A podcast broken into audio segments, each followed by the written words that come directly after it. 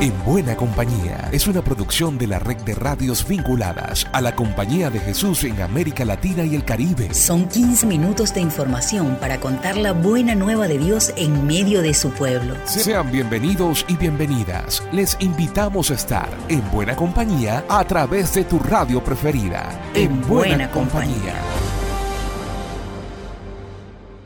Saludos hermanas y hermanos de misión. En esta semana seguimos en buena compañía a través de la red de radios jesuitas de América Latina y el Caribe. Soy Alexander Medina. Sean bienvenidas y bienvenidos. El padre Lucas López siempre nos hace vigente la palabra del Papa, esta vez con su desafío de la paz desde Kazajistán. Un saludo Alexander. En el reciente encuentro en Kazajistán de diálogo entre religiones, Francisco planteó cuatro desafíos. Primero, la necesidad de cuidado que la pandemia sacó a flote. Segundo, el desafío de la paz, que por la guerra de Ucrania y de muchas otras está encima de la mesa. Tercero, el desafío de la acogida fraterna, de la hospitalidad ante los movimientos migratorios. Y finalmente, cuarto, el cuidado de la casa común, del planeta en el que vivimos, de cada paisaje, clima y medio ambiente. Cuatro desafíos para las diferentes convicciones religiosas, cuatro desafíos, Alexander, que sentimos como propios en buena compañía. Lucas López, del equipo CEPAL, para la red de radios jesuitas de América Latina y el Caribe. En México, la Oficina de Comunicaciones nos ofrece las aportaciones de los jesuitas en este país a 450 años de su fundación. Elizabeth Ángel nos informa. El pasado 15 de septiembre, México celebró el 212 aniversario de su independencia y a propósito de esta gran celebración, los jesuitas recordaron su participación a lo largo de 450 años de la provincia, basados en el texto Los jesuitas y la construcción de la nación mexicana del doctor Alfonso Alfaro, dieron a conocer cinco aportaciones claves de los jesuitas a la identidad mexicana. 1. Territorio. Los jesuitas contribuyeron a construir el territorio mexicano por su conciencia de la realidad geopolítica. Propusieron que se enviara misioneros al norte del país y fueron actores de la expansión territorial hacia lo que ahora es el sur de los Estados Unidos. 2. Conservación de las lenguas indígenas. Los jesuitas históricamente han sido hablantes de lenguas indígenas, por ello han propuesto conservarlas, estudiándolas y haciendo traducciones. 3. Educación. Los jesuitas eran pioneros en trabajos de matemáticas, botánica y agricultura. Durante la fundación de la Universidad Nacional se otorgaban títulos con la ayuda de la red de colegios de la Compañía de Jesús. 4. Identidad cultural. Mexicano es el nombre que se daba a los aztecas. Los jesuitas empezaron a utilizar el término como signo común de pertenencia en toda la población. Además, firmaban sus obras con el título de mexicano, aunque fueran extranjeros. 5. Identidad religiosa. Los jesuitas fueron promotores de la devoción a la Virgen de Guadalupe como espacio de contacto universal entre todas las poblaciones la identidad mexicana nace de un mestizaje cultural donde los jesuitas han participado a lo largo de 450 años. Encuentra el texto completo en www.jesuitasmexico.org. En Fe y Alegría reflexionaron sobre la desigualdad de género, sobre todo en el área de los ingresos y la economía. Eh, podemos ser muy buenas estudiantes las mujeres, graduarnos con excelentes notas, pero cuando nos encontramos en un empleo, al momento de, obtener nuestro salario, vemos que no es considerada la capacidad que tenés, sino de que depende de tu sexo, pues si sos hombre o sos mujer, así vas a recibir tu salario. Y de acuerdo a, actos, ¿verdad? Estadístico, a nivel mundial está vigente una brecha salarial de género, se estipula en un 23%. Las voces que escucharon son de las lideresas de la iniciativa de género de la Federación Internacional de Fe y Alegría, Miriam Sandoval y de María Aguirre. A las mujeres se les sigue midiendo con una vara desigual a la hora de remunerar el esfuerzo. El pasado 18 de septiembre se celebró el Día Internacional de la Igualdad Salarial. Es un hito de Naciones Unidas que busca seguir sumando esfuerzos para conseguir la igualdad salarial por un trabajo de igual valor. La profesora Miriam Sandoval, quien lidera la iniciativa de género en Fe y Alegría, habló de las políticas públicas necesarias para cerrar de una vez por todas la brecha del salario que profundiza las injusticias. Debe haber una preocupación y una voluntad política de los estados, creo, en cambiar también esta realidad, porque yo creo que muchos países tienen política de igualdad y equidad de género. Entonces, el marco jurídico está dado. Lo que hace falta es una voluntad política y una decisión para hacer posible que los estados realmente, eh, digamos, se pongan en función de implementar estas, estas políticas y estas leyes a favor de la igualdad salarial. Todavía los indicadores nos dicen que la igualdad salarial es cosa de futuro. Desde la Federación Internacional de Fe y Alegría en Bogotá, Colombia, Héctor Escandel. Nuevamente nuestro corazón lo ponemos en Haití. Desde este país dolido y sufrido escuchamos la voz de un jesuita que nos comparte su testimonio ante lo duro que también ha significado para la misión de la compañía la violencia que se ha desatado. En Haití la gente está protestando por la situación de miseria, la inseguridad, la violencia que hay. Y entonces eh, hay un grupo que se dejó manipular, entonces así entraron a varios sitios públicos y privados. Entonces eh, entraron a las escuelas, parroquias, eh, de sitios privados y públicos.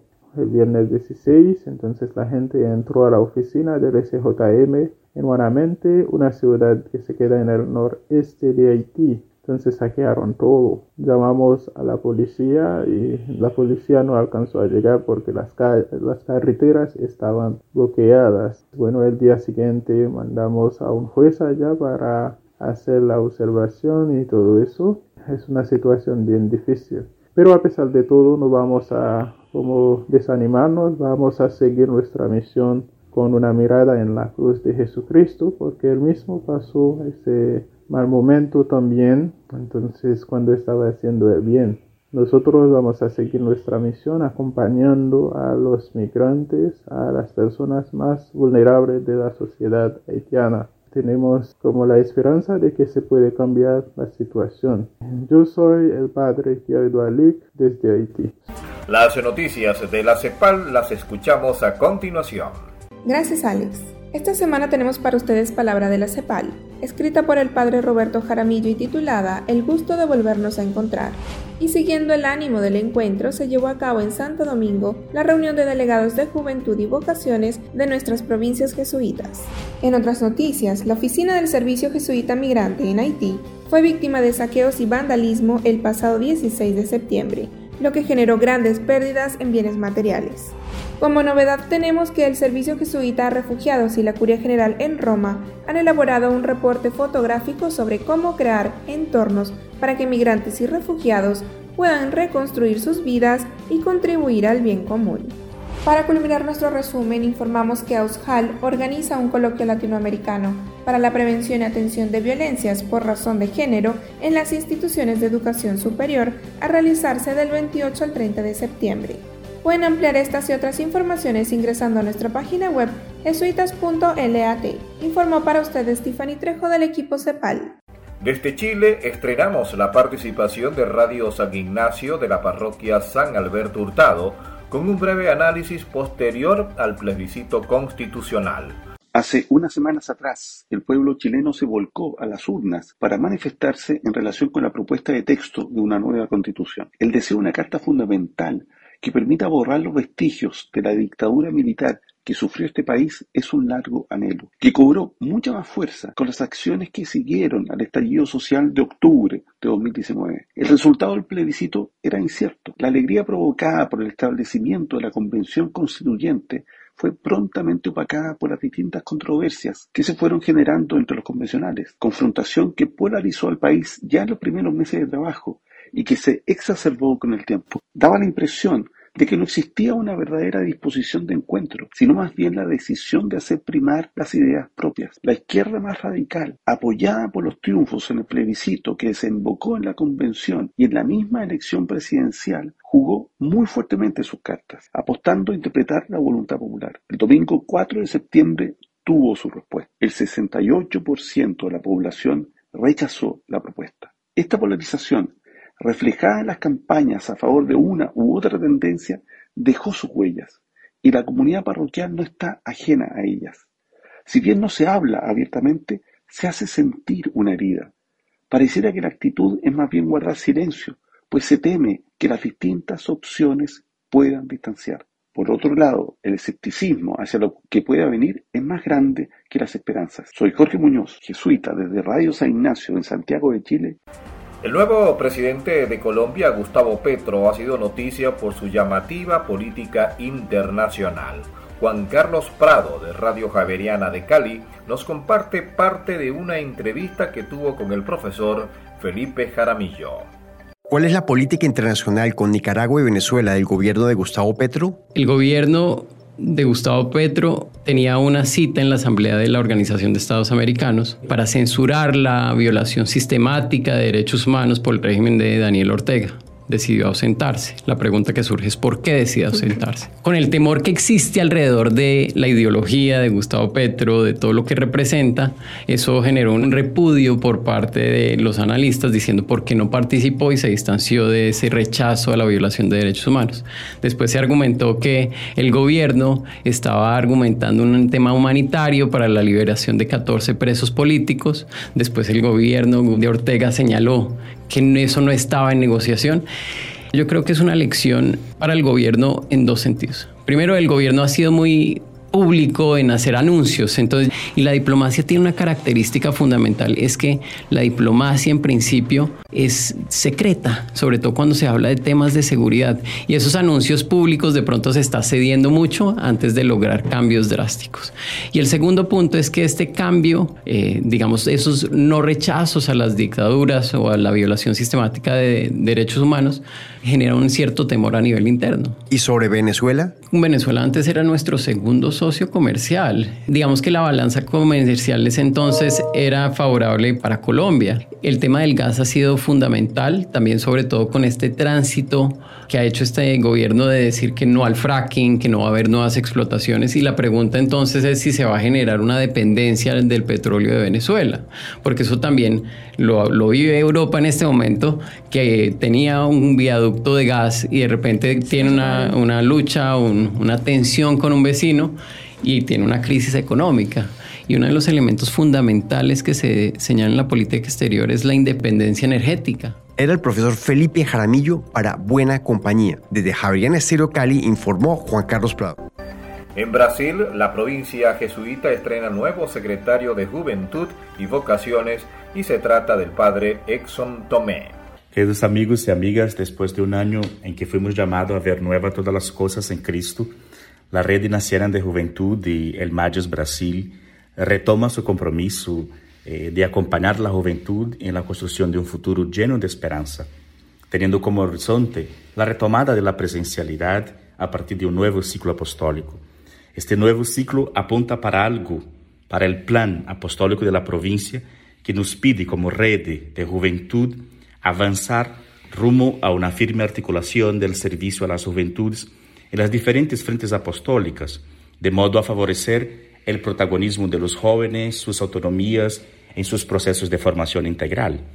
Estas frentes apostólicas se tratan de los grupos parceros que tengan como jóvenes su trabajo, su misión con los jóvenes, como los centros mayas y espacios mayas, las parroquias, las universidades, los colegios, la Federación de la Alegría, centros y obras sociales, XJMR, CVX, CVM, antiguos alumnos, congregaciones Mariana, el movimiento eucarístico juvenil, ampliando así la comprensión y fortaleciendo la red nacional de juventud en Brasil.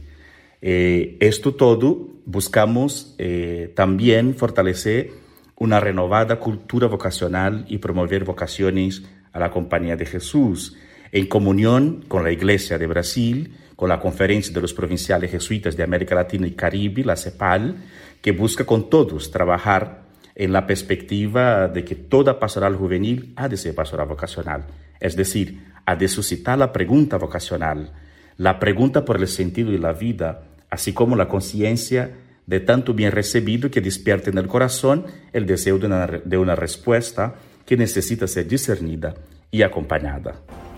Y la palabra final le pertenece a Radio Farabundo Martí del Salvador Nelson Ayala nos explica cuál es el servicio informativo y educativo que presta esta radio comunitaria en la localidad de Arracatao. Radio Farabundo Martí es un medio de comunicación comunitario ubicado en el municipio de Arcatao, que fomenta la democracia participativa y el desarrollo sostenible de la zona nororiente del departamento de Chalatenango en El Salvador. La misión de Radio Farabundo Martí es ser un medio de comunicación ciudadano que busca fomentar una cultura solidaria, participativa, justa y democrática. Actualmente los medios de comunicación comunitarios en El Salvador se ven afectados en su sobrevivencia debido a políticas gubernamentales de fiscalización muy rigurosas, además se ven limitados en su libertad de expresión para evitar tener represalias políticas por parte del actual gobierno, que desacredita a todos aquellos que no mantienen un discurso pro gobierno. Soy Nelson Ayala de Radio Farabundo Martí desde Arcatao en El Salvador. Y por mi parte será hasta la próxima. Recuerden Seguimos en buena compañía. Llegamos al final por esta ocasión. La invitación es para la próxima semana para que sigamos en buena compañía. Una producción de la Red de Radios Jesuitas de América Latina y el Caribe. En, buena, compañía.